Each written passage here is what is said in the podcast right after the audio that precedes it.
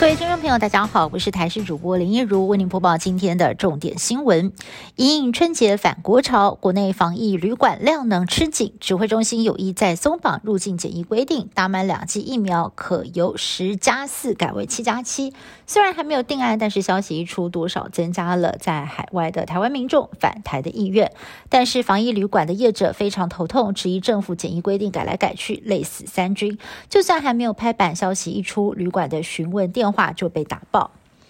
台湾十二到十七岁的青少年接种第二剂 BNT 疫苗的计划暂缓，将延后两周之后再做讨论。因为国内有不少的医生认为，国外的研究都显示，青少年打第二剂 BNT 发生心肌炎的几率会增加。国内的疫情相对稳定，要不要打第二剂可以再考虑，也可以参考英国、香港调整青少年疫苗施打策略，都只打一剂。而目前国内与 BNT 相关的心肌炎个案总共有十七例，指挥中心强调会针对这些个案。但多做观察，确认他们是否真正符合心肌炎的定义。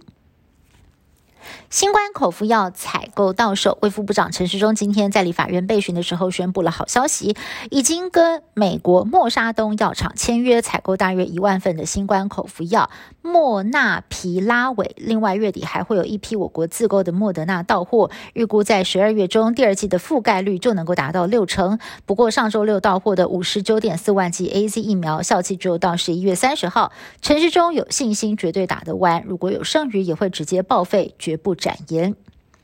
我国疫苗第一剂涵盖率已经达到了百分之七十五点二一。不过疫情稳定，再加上副作用的隐忧，让打气趋缓。指挥中心统计，截至十日为止，七十五岁以上的长者还有百分之二十七点七没有打。第一季有医生就建议了，可以用奖励制度奖励民众打疫苗，例如每个月举办身份证抽奖，抽中者要是有打疫苗，最低奖励一百万元起跳。如果呢抽中者没有打疫苗的话，就什么都没有。衣服会执行长王必胜婚外情风波持续延烧，事隔两周，他和太太也是目前任职台北荣总神经医学中心癫痫科主任尤香玉首度同框接受专访。王必胜五度向太太道歉，也承认和灵性护理师有不应该的关系，但是两个人之间已经结束。尤香玉表示，报道曝光的前一天才知情，到现在还没有原谅王必胜。不过外界好奇指挥中心是否会有应对的动作。对此，发言人庄仁祥回应：“婚外情是王必胜的私人事务，公务上还是需要他的努力。”美中新冷战时代来临，拜登政府预计最快在明年一月份要启动重建更美好世界倡议，也就是美国版的一带一路计划。同时，欧盟跟英国也推出自己的全球基建倡议。欧美与中国抗衡的意味越来越浓厚。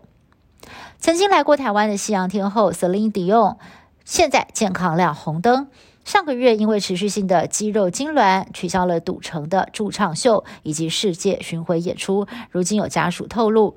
，Celine Dion 她因为双脚极度疼痛，几乎都瘫痪了，甚至没有办法下床行走，身体很虚弱，整个人哦本来已经很瘦了，现在又瘦了一大圈，病况超乎预期，令人担心。以上新闻是由台视新闻部制作，感谢您的收听。更多新闻内容，请您持续锁定台视各节新闻以及台视新闻 YouTube 频道。